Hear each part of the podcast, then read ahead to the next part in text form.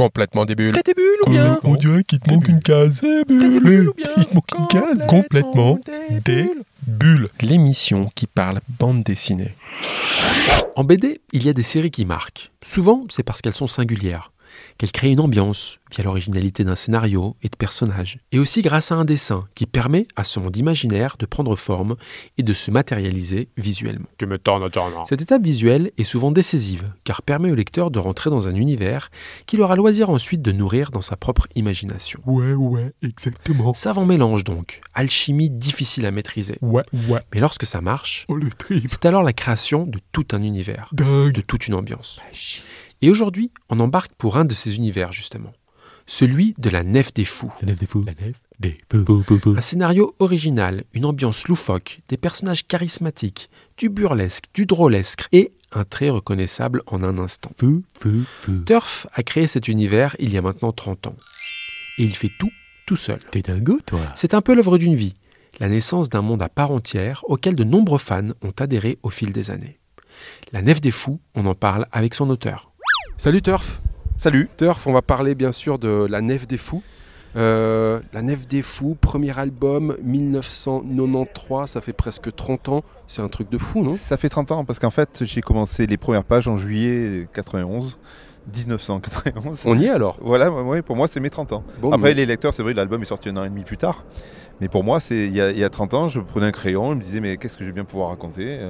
Et je avais fait la liste de, de ce que j'avais envie de raconter et la liste de ce que j'avais envie de dessiner, qui n'est pas forcément la même liste. hein.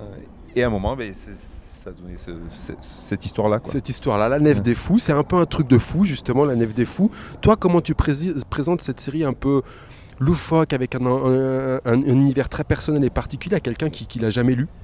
J'ai du mal quand même à faire un résumé parce que, et comme tu dis, c'est très riche. J'ai mis- j'ai essayé de faire un, un univers où je pouvais tout raconter, tout dessiner.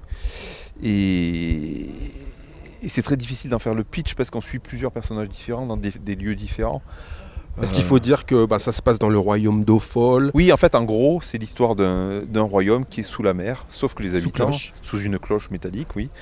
Et les habitants ne le savent pas, parce que sous ce royaume, il y a aussi des machines, des robots qui font tourner la- tout cet univers-là, euh, qui, oui, voilà, qui, c'est le moteur en fait, voilà. Alors ce titre, La Nef des Fous, est-ce que c'est un hommage au livre de Sébastien Brandt, ou au tableau de Bosch, ou Oui, un en hommage fait, à euh, la folie des hommes, tout simplement? C'est- un, un peu tout ça. Moi, j'ai piqué le, le titre à, à Géronimus Bosch parce que ça, allait très bien avec mon univers, mais c'est euh, il y a les- la nef, tu vois, c'est une, c'est- c'est c'est ce qu'on retrouve, c'est cette cloche métallique, quoi. C'est- Et mes personnages sont un peu- tous un peu quand même euh, Un peu un pet au câble, euh, un pet au, je me rappelle plus au cerveau, un pet, euh, au crâne, ouais, Un pet au crâne, ouais, j'avais plus le mot. Alors, à- donc 1993, le premier, le premier album pour le public, euh, après sept tomes, euh, pendant lesquels finalement ben, ce fameux roi au pyjama à rayures, euh, il défend son royaume contre les partisans à point rouge, euh, on arrive à un tome qui s'appelle Terminus, on avait un peu l'impression que c'était la fin. Oui, j'étais arrivé au, bout de l'histoire que j'avais proposée à mon éditeur en 1993. Euh, parce qu'à la base, j'avais proposé une histoire de 100, une centaine de pages. Il m'a dit, mais non, moi je suis une petite maison d'édition. Parce qu'à l'époque, euh, Delcourt était une petite maison d'édition qui avait que 4 ans. Euh, je peux pas me permettre de te payer pendant 3 ans pour faire un bouquin. Donc on va couper l'histoire en deux. Donc les 45 premières, c'est la moitié de l'histoire. Et les 6 autres tomes, c'est c'était prévu en deux tomes, quoi. Du oui, coup. mais en tout cas pour j'ai rajouté un peu des ingrédients, des, des- des élé- des nouveaux personnages, des nouvelles, nouvelles anecdotes, et ça a donné ça. Quoi. Bon, alors ça s'arrête euh, justement ben, en 2009, et Oui. puis en 2017, tu reviens avec un, un nouveau cycle. Donc euh, retour euh, dans le fameux royaume euh, d'Ophol, avec euh, bah, cette fois une- un peu une nouvelle intrigue. C'est la reine qui disparaît, et puis deux inspecteurs mènent l'enquête. C'est un peu ça le fil rouge de ce, de ce second cycle. Oui, c'est ça. En fait, euh, je, voulais retrouver l'ambiance du tome 1, l'ambiance de l'album et la- l'ambiance de l'album du Petit Roi, qui est aussi un hors-série, que peu de gens ont lu, mais voilà. Euh, je voulais cet univers un peu, un peu poétique décalé. Je voulais plus parler des machines euh, qui étaient au sous-sol, et je voulais plus parler de l'extérieur de la nef. Je voulais que ça se passe vraiment une enquête dans le château et dans la ville. Et euh, les lecteurs m'ont dit oui, euh, les coloquintes, on voudrait qu'il y ait des coloquintes. Donc, euh, du coup, ben, je remets une enquête avec des coloquintes. Avec. Et du coup, ça me fait un, un récit encore qui est très riche et, et donc je- que je peux pas développer en deux albums. Donc ça- il faudra au moins huit albums pour en, pour en venir à bout. Et en plus, j'ai envie de m'intéresser aux amours de, de Baltimore et du sergent Ça, on n'en parle pas encore, mais Baltimore est tombé de, amoureux de la fille du magicien euh, simplement sur l'image d'une affiche. Donc il est amoureux d'une affiche pour l'instant. Alors, il se passe toujours des trucs insensés euh, dans le royaume de. Dans l'album 9, par exemple, euh, Walking Dinde, en toile de fond, comme ça, il y a juste une invasion d'Inde la Walking Dead. Toi, tu vas chercher où ces idées un peu farfelues comme ça? Bah, je sais pas. Je, ne sais pas où je vais les chercher, mais je, les trouve. Euh, c'est un peu ta patte, c'est un peu ça aussi cette série. Ben en fait, il faut, j'essaye de faire, de, raconter ce qu'on voit pas ailleurs. Donc euh, une invasion d'Inde, on n'a pas encore vu ça. Mais justement, cette idée, elle arrive parce que d'un coup, tu as Watch Binchy, les Walking Dead, la fameuse série, et puis tu surfes un peu sur euh, une idée qui te vient en tête en fonction de l'actualité. Non, vraiment. Non, non, non, c'est que dans mon histoire, les trafiquants de coloquinte cachent les, les les bouteilles d'alcool de, coloquinte dans les carcasses de dinde parce que ça va être Noël. Et donc, du coup, comme c'est des dindes de, taille gigantesque, ça permet de, cacher pas mal de, trucs. quand on fait le pitch, on se dit mais, mais qu'est-ce qu'il nous raconte ce type-là? Mais c'est fonctionne bien dans l'histoire. Et c'est bien plus tard, c'est au moment de, faire le, de trouver un titre pour le tome suivant, pour le tome 9. Euh, et moi, j'avais fait des scènes d'action avec des dindes qui attaquent dans la forêt. Et ça me faisait penser à la série Walking Dead. Voilà, je me suis dit, ah, Walking Dead, ça peut être rigolo. Walking Dead. Ça, ça, sonne bien, voilà. Très bon titre pour le tome 9. Mais euh, c'est vrai qu'on sent quand même que tu as un peu ce plaisir de partir en vrille, non? Oui, en fait, j'aime me surprendre. Je me dis si je me surprends moi-même, tout en, en, restant cohérent avec l'histoire quand même. Mais euh, j'aime bien me surprendre. C'est pour ça que j'aime bien chercher, trouver des idées. Euh, pour ça, je ne pourrais pas travailler avec un scénariste. moi, mon moteur, c'est trouver des idées, trouver des dialogues qui, sonne bien, qui, soit percutant. Oui, parce qu'on le rappelle, donc tu fais tout tout seul. Alors c'est vrai, comme tu le dis et comme je le disais, ça part en vrille, mais il y a aussi une trappe de fond euh, avec voilà, des questions qui, qui, fraudent parfois un peu les questions philosophiques.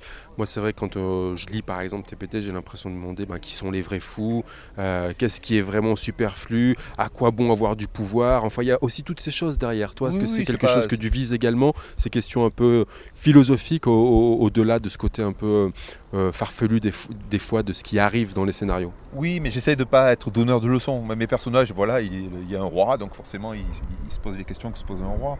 Puis il y avait les personnages qui sont autour qui essayent de prendre le pouvoir. Mais deux flics aussi, ils font des enquêtes, mais des fois ils débordent un peu du mauvais côté pour pouvoir justement avancer. Euh, voilà, le, bon est jamais bon et le, méchant est jamais vraiment méchant. Il y a des failles chez les uns et chez les autres. Et euh, on sort du côté trop manichéen parfois. Euh, après, j'essaie pas de faire une étude de société. Moi, j'essaie de rendre des personnages super attachants ou au contraire euh, détestables. Mais même quand j'ai fait des détestables, les gens les, aimaient bien. Donc, euh. ouais, c'est vrai que tu crées un univers auquel les gens s'attachent. Comme on le rappelait, tu fais tout le dessin, le scénario, euh, la couleur également. Euh, alors je me risque à la folie de dire que tes destins sont euh, unanimement qualifiés de, magnifiques. C'est détaillé, recherché, ils expriment un univers, tu as créé vraiment bah voilà, un univers qu'on reconnaît en un seul coup d'œil. question bête, tu arrives maintenant à dessiner autre chose? Ben, J'ai eu du mal, toi, quand je me suis arrêté, j'ai attaqué Magasin Sexuel il m'a fallu six mois pour me lancer et, en fait je suis arrivé à refaire la même chose que ce que je faisais, sauf qu'il n'y avait plus le côté fantastique que je recherche dans mes dessins. Là, c'est, je, devais montrer euh, notre univers réel. Sauf que moi j'ai horreur de travailler avec de la documentation, donc je l'ai inventé, je l'ai réinventé, j'ai fini par créer un univers parallèle à nouveau. Quoi. Euh, et l'histoire suivante, le voyage improbable, c'est pareil, j'envoie un phare dans l'espace. Ça me permet de faire des images qui ne ressemblent pas à ce qu'on voit dans d'autres BD. Ou c'est ça ta quête créative finalement, c'est vraiment créer ces univers-là. Euh. Oui, et en fait, j'ai du mal à, m'en échapper. Euh, des fois, j'ai envie de faire de la BD en noir et blanc, pour, justement pour, pour avoir une autre écriture, une autre touche. Mais j'ai pas le temps parce que la Nef des Fous, ça me prend 100% euh, ben, de mon temps, voire 150%. Combien de temps pour faire un album de la Nef des Fous? Ben, Celui-là, le dernier, je l'ai fait assez vite, mais bon, on a été ultra confinés. Mais bon, euh, en général, je suis quand même bien confiné. Je suis attaché derrière ma table. Je fais des, journées de 10 heures, je fais 300 heures par mois, quoi, on va dire. c'est beaucoup. J'ai pas de week-end, j'ai pas de. Le jour de Noël, je bosse. Le jour de l'an, je bosse, moi. Et d'ailleurs, il y a des fois, il y a des pages qui sont signées, datées jour de l'an, pour montrer ce jour-là, j'ai quand même bossé. Bon, mais c'est, et c'est pas usant, un seul homme pour faire tout ça? Ben, Ouais, mais le truc, c'est que j'aurais du mal à, demander à quelqu'un d'autre de faire. Euh, parce qu'il y a des moments où c'est pas marrant. L'idée est superbe, mais pour le, travail pour en arriver à cette idée-là est pas du tout marrant. Que de passer la soirée à dessiner des pierres, hein, non, c'est pas drôle, c'est facile, mais c'est pas drôle.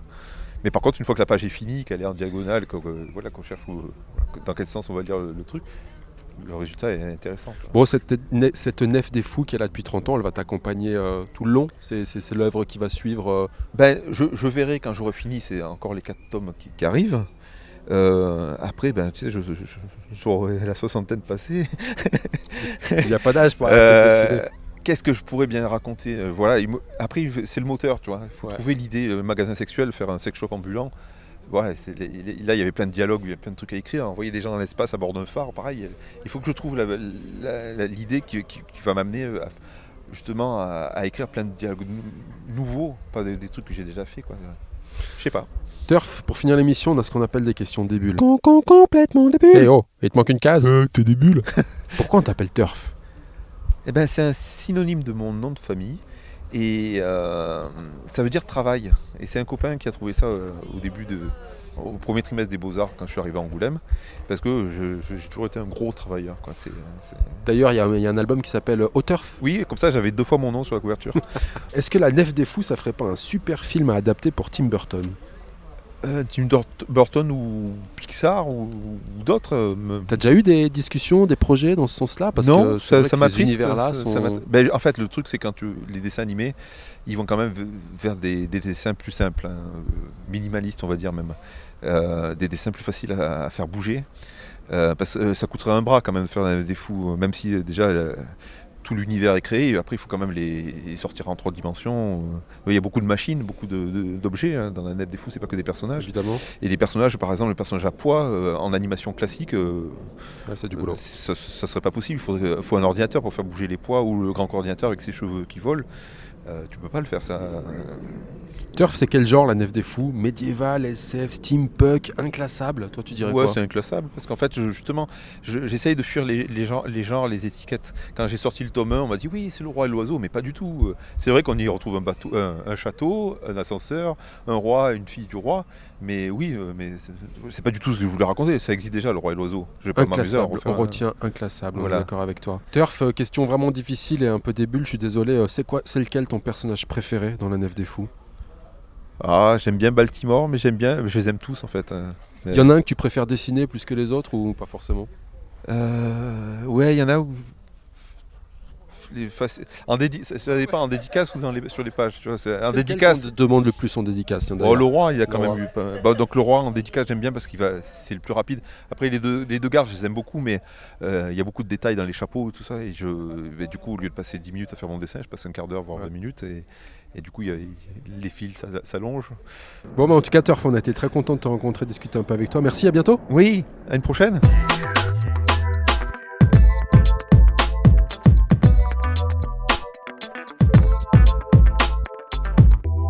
Et pour finir, voici la sélection de quelques albums que nous vous conseillons si vous souhaitiez vous caler une petite bande dessinée tout prochainement. Et ce mois, une sélection un peu spéciale, puisque nous avons sélectionné des albums muets.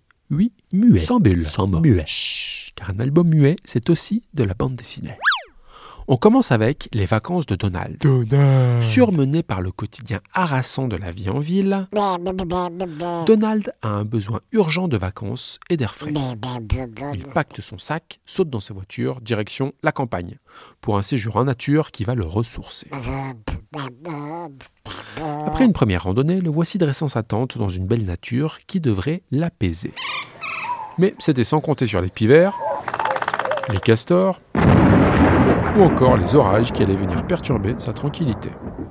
Une nature qui, bizarrement, semblerait presque s'unir pour venir perturber la quête de calme de Donald. Et si en plus Tic et Tac viennent le taquiner, les vacances de Donald vont devenir très compliquées. Gag en cascade pour ce pauvre Donald qui, toujours aussi grincheux, nous replonge dans un univers indémodable. Un album muet pour un Donald qui n'a toujours pas besoin de parler pour nous faire rigoler. C'est de Frédéric Brémaud et Frédéric Bertolucci aux éditions Glénat. On continue avec Tremen.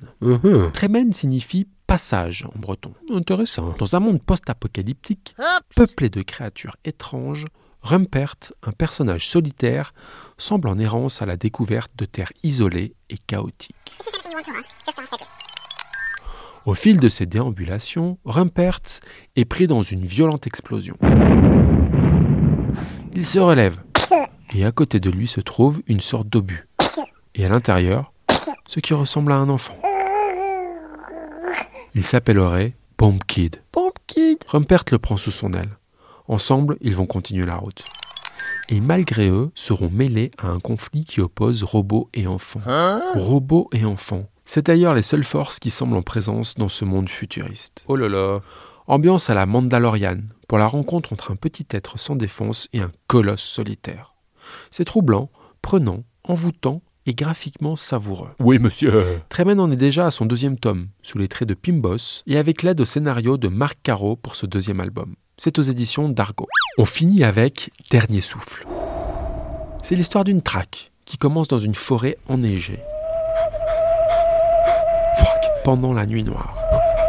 Le silence y est pesant. Fuck Ils sont derrière moi Un homme va en tuer un autre. Dans l'obscurité d'une nature qui sera seul témoin d'un combat à mort. Puis notre tracker sera lui-même traqué par un autre ennemi. Un ennemi du présent, mais aussi du passé. Il sera même traqué par la nature, par ce monde du vivant qui reste finalement un enchaînement de combats entre prédateurs et proies, entre traqueurs et traqués. Une nature à la fois belle et impitoyable, et dont l'homme reflète bien toute la cruauté par ses violences meurtrières.